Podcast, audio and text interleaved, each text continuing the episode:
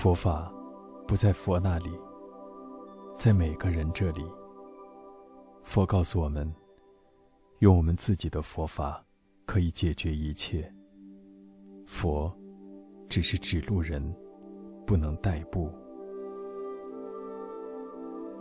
在阿底峡尊者还没有到西藏之前，扎氏部落曾出现过一位扎关禅师，却极多吉。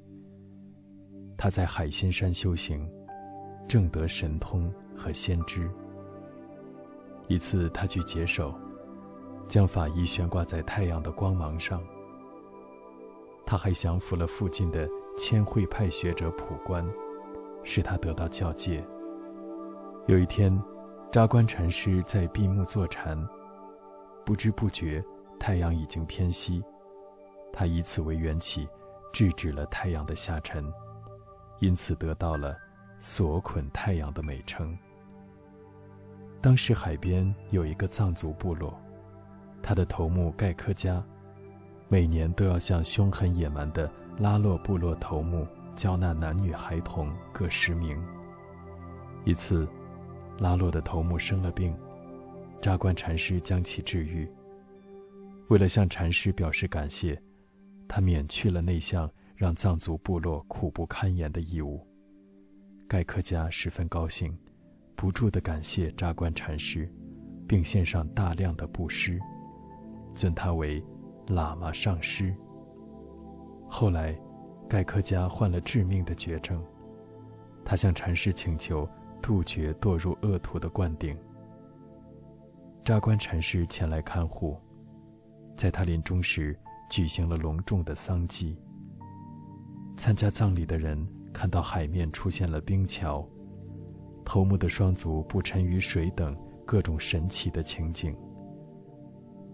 扎关禅师向头目灌了顶，并做了迁移，以此他得到了往生。后来，上师被居住在大通河岸边的部落请去供养。一个本教首领十分妒忌法力无边的却吉多吉上师，要求斗法。为了显示佛教的神威，上师命令信徒说：“你们去挖一个象征天地人的三密形地窖。”人们刚刚挖好，那个狂妄自大的本教徒就被大通河水冲走了。后来，人们在河水流向两边后，中间呈现出的三角形的空地上，发现了那位本教徒的尸体。密行地窖所挖的那个三角形，现在还保持着原貌。渡口被称为温拉渡。修行的禅堂遗址也还存在。大通河里有十条凶狠的孽龙寄身其中，它们吞噬岸边的人畜，毁坏田里的农作物，给这里带来了极大的灾难。人们又气又怕。一个个仰天悲嚎，嘴里不住地说：“老天，求求您开开眼，惩罚这些无恶不作、该死的畜生吧！”扎关禅师便修缘起，使他们爬出水面予以降服。在北路，一个魔鬼进入了一具孕妇的尸体，肆意伤害赴葬的行人。扎关禅师随即将其消灭。据说这个魔鬼的头盖骨被做成了某嘎尔瓦的供器之一。禅师圆寂时，其肉身化为彩虹，在天空中消失，显示正得了红光身。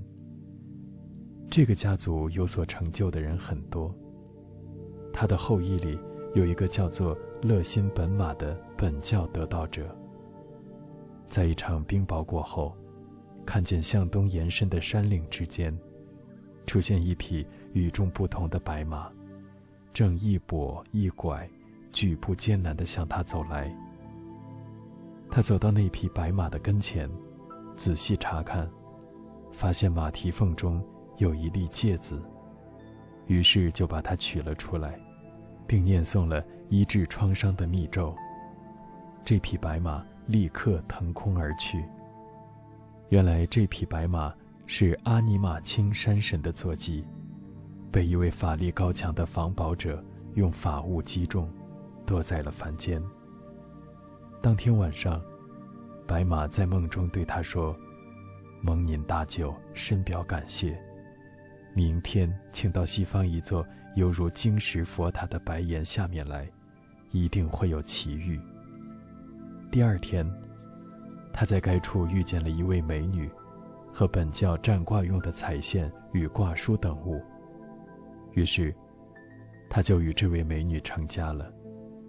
一年后，妻子生下了一个巨大的肉泡，在里面取出八个眉清目秀的婴儿。生下这些婴儿后，美女便消失不见了。这位美女，就是阿尼玛青山神的女儿。由于八个婴儿的母亲。是在食盐下得到的，遂被称为智擦节。从此，人们都称马青扎的姓来自神种。那些用来占卦的彩线和卦书也十分灵验。蒙古王曾经乐心本马去占卜吉凶，据说占卜用的彩线是用鹿毛制成的。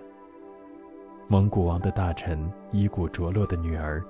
与大智擦杰结为夫妻，生育了三个儿子。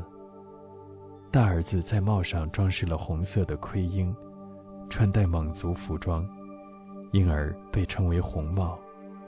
小儿子的后裔是金刚瑜伽师，以后诞生了金刚池、去基尼玛。